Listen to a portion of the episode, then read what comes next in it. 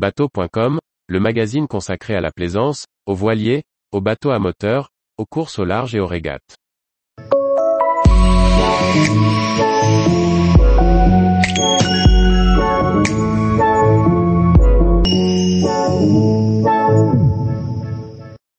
Cet équipement à ne pas oublier en préparant votre croisière fluviale.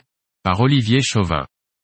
En plus des équipements que l'on prévoit habituellement d'emporter en croisière, il en existe d'autres auxquels on pense moins. Ils contribuent pourtant tout autant à la réussite de votre séjour à bord d'un bateau fluvial.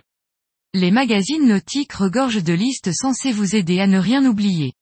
C'est de saison, mais sans doute n'avez-vous pas besoin que l'on vous rappelle d'emporter un vêtement de pluie, des chaussures antidérapantes ou des lunettes de soleil. Il existe pourtant d'autres équipements moins évidents, mais sans lesquels une croisière n'aurait pas la même saveur. En fluvial, le vélo est votre l'annexe, du moins le prolongement du bateau lorsque les écluses ferment et que vous êtes loin de la boulangerie. Il étend votre rayon d'action et le périmètre de vos visites. Les loueurs en proposent, mais rien ne vous empêche d'apporter les vôtres. Il en faut au moins deux à bord. Un kayak ou un paddleboard gonflable est un vrai plus, surtout si vous naviguez en rivière. C'est une belle façon de s'échapper pour aller explorer les bras morts où le bateau ne pourrait pas aller. Si vous disposez de l'un de ces fabuleux engins de découverte, ne manquez pas de l'amener avec vous.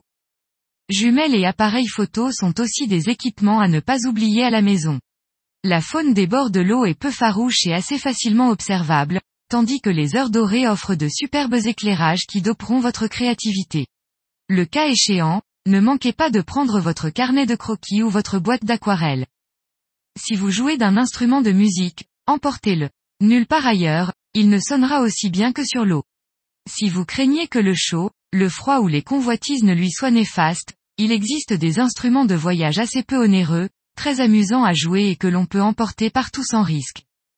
Le couteau de poche n'est pas l'apanage du seul marin auturier. En eau douce, il peut également vous sauver la mise, ne serait-ce que si une amarre venait à se coincer dans une écluse avalante. Cela peut arriver lorsque les pierres du bajoyer sont mal jointées. Dans ce cas, il faut agir vite et trancher avant que le bateau ne reste suspendu. Si vous préférez les accostages sauvages au port aménagé, vous aurez à gérer l'énergie électrique et la recharge de vos appareils. Emportez des adaptateurs 12V à port USB, ce que l'on oublie dans la voiture. Mais aussi une batterie de dépannage qui permettra d'assurer la charge lorsqu'aucune prise n'est disponible. Évitez les appareils en 220V et n'attendez pas d'être à bord pour déplorer l'absence d'un chargeur USB pour votre appareil photo. On part en croisière pour naviguer et on découvre vite que l'important est la convivialité. Ne manquez pas d'emporter des jeux collectifs. De société bien sûr, mais aussi d'extérieur comme le molki qui donne lieu à des parties endiablées. Tous les jours, retrouvez l'actualité nautique sur le site bateau.com. Et n'oubliez pas de laisser 5 étoiles sur votre logiciel de podcast.